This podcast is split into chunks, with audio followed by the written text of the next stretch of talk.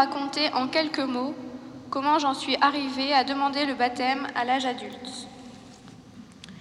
Je viens d'une famille qui n'est pas catholique. Mon papa est décédé alors que j'avais six mois et le prêtre qui a accompagné ma maman lors des obsèques lui a dit que Dieu avait rappelé son mari auprès de lui. Ma maman, qui était très jeune, 22 ans, jugeait que la place de mon papa était auprès d'elle et de sa fille et non auprès de Dieu. Elle a donc complètement perdu la foi. Je n'ai donc eu aucune éducation religieuse et mes seuls contacts avec la religion durant mon enfance et jusqu'à mes 26 ans se sont résumés aux obsèques. Lorsque nous nous sommes fiancés, Benjamin m'a demandé si j'acceptais de me marier à l'Église. Lui vient en effet d'une famille beaucoup plus croyante, et c'était important pour lui de concrétiser notre union devant Dieu. J'ai accepté, et c'est à ce moment que nous avons débuté notre préparation au mariage. Nous avons alors rencontré des gens vraiment extraordinaires. Ils m'ont vraiment accueilli, sans chercher à me juger, m'étant déclaré athée dès le début, sans essayer de me recruter, vraiment tolérant face à la maigre culture religieuse que je pouvais avoir, est vraiment disponible pour répondre à toutes nos questions et nos attentes. Afin de m'imprégner de l'atmosphère d'une messe, en prévision de la cérémonie, j'ai commencé à aller à la messe, dans cette même église où nous sommes aujourd'hui, quelques mois avant notre mariage.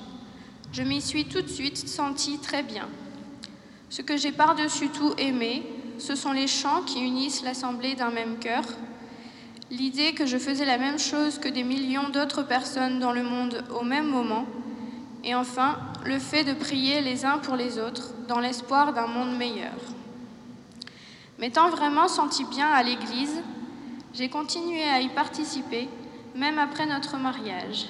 J'ai alors réalisé que, même si j'étais très bien accueillie, je me sentais à la fois spectatrice et invitée à la messe, mais pas membre à, part entière de la communauté, ne pouvant notamment communier au corps du Christ. J'ai donc décidé de demander le baptême, et au terme d'un chemin de préparation qui a duré deux ans, chemin partagé avec Benjamin qui a demandé à recevoir le sacrement de confirmation, j'ai pu être baptisée, toujours dans cette même église. Nous avons attendu de longues années notre petit bonhomme, avec des moments de doute, des moments de tristesse, qui ont heureusement débouché sur une immense joie. Lorsque nous avons appris que j'étais enfin enceinte, nous avons rapidement calculé que le bébé était annoncé aux environs du baptême. Et durant toute la grossesse, nous ne savions pas si j'allais réellement pouvoir être baptisée pour cause d'accouchement. Quelques semaines avant sa naissance même, il s'est annoncé trop tôt et j'ai dû rester alité pendant près d'un mois pour le garder au chaud le plus longtemps possible. Mais finalement, Dieu était avec nous, j'ai pu être baptisée à la veillée pascale et quelques jours plus tard, John a montré le bout de son nez. Cette nouvelle vie était donc une double vie, la mienne et la sienne, et même celle de son papa, qui a été confirmée à la cathédrale un mois plus tard. Une triple nouvelle vie donc. John est ensuite également devenu enfant de Dieu en septembre dernier.